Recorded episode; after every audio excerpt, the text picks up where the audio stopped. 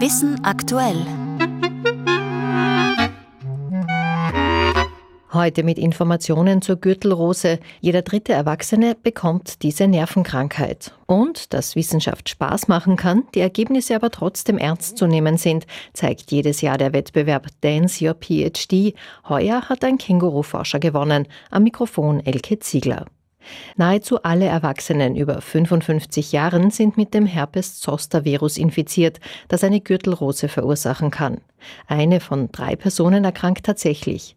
Es handelt sich dabei um eine oft sehr schmerzhafte Nervenentzündung, bei der sich meist kleine Bläschen auf der Haut bilden. Bei bis zu 30 Prozent der Betroffenen entstehen später Komplikationen wie starke Nervenschmerzen.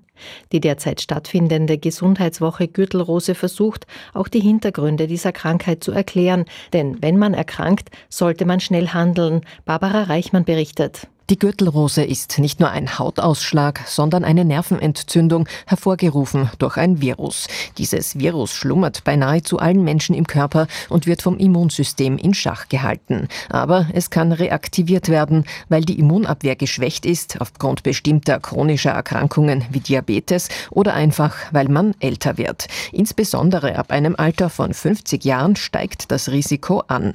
Erste Symptome sind oft brennende, stechende Schmerzen, sagt Stefan Winkler von der Klinischen Abteilung für Infektionen und Tropenmedizin an der Uniklinik für Innere Medizin am Wiener AKH. Es wird manchmal immer ein bisschen missverstanden, also ein, ein, vielleicht ein Beispiel dazu, Flankenschmerz. Dann wird das gerne so missverstanden als Nierenbeckenentzündung, als beginnende. Und das klärt sich dann auf, wenn der Ausschlag auftritt in, in, viel, in vielen Fällen. Je schneller man in so einem Fall handelt, desto besser wirkt die Therapie. Man sagt, man sollte auf jeden Fall innerhalb von 72 Stunden zu behandeln beginnen weil nachher ist das wenig hilfreich, mhm. ja, weil das Virus am Anfang sich stark vermehrt und alle diese Virusmedikamente hämmern die Vermehrung und wenn ich zu spät beginne, dann ist überhaupt die Frage, ob es noch was bringt. Ja. Auch wenn der Ausschlag vergeht, können Langzeitbeschwerden bestehen bleiben, vor allem verursacht durch Nervenschädigungen, sagt Asunta Dal Bianco von der Abteilung für Neurologie am AKH Wien. Das sind eben wirklich äh, massive Schmerzen und das Problem ist, dass die Monate und Jahre lang anhalten können.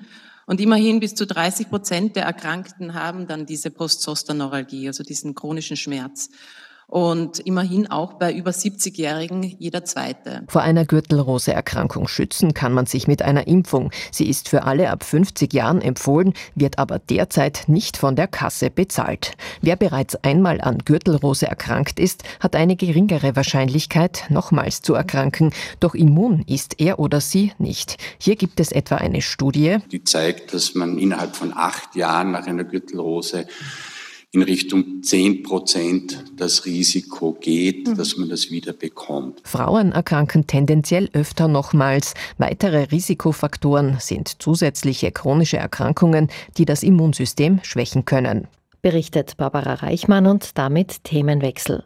Dance Your PhD, Tanz deine Doktorarbeit. Unter diesem Titel sind jährlich junge Forscherinnen und Forscher eingeladen, in einem weltweiten Wettbewerb ihr Dissertationsthema tänzerisch darzustellen. Heuer hat der Känguru-Forscher Wellington Menario Costa gewonnen.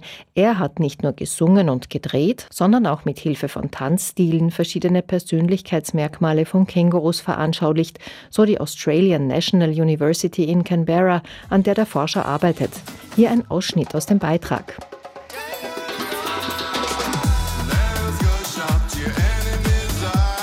Durch den Beitrag lernt man unter anderem, dass Kängurus gerne in Gruppen Kontakte knüpfen, aber kleinere soziale Kreise bevorzugen. Und wie beim Menschen manifestieren sich Känguru-Persönlichkeiten schon früh im Leben.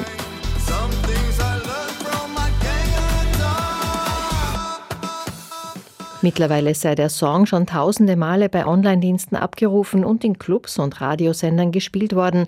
Diesen Wettbewerb zu gewinnen sei für ihn das Äquivalent zum Sieg beim Eurovision Song Contest, freute sich der Sieger. Das prämierte Video sehen Sie auf unseren Wissenschafts-Online-Seiten Science ORF.at.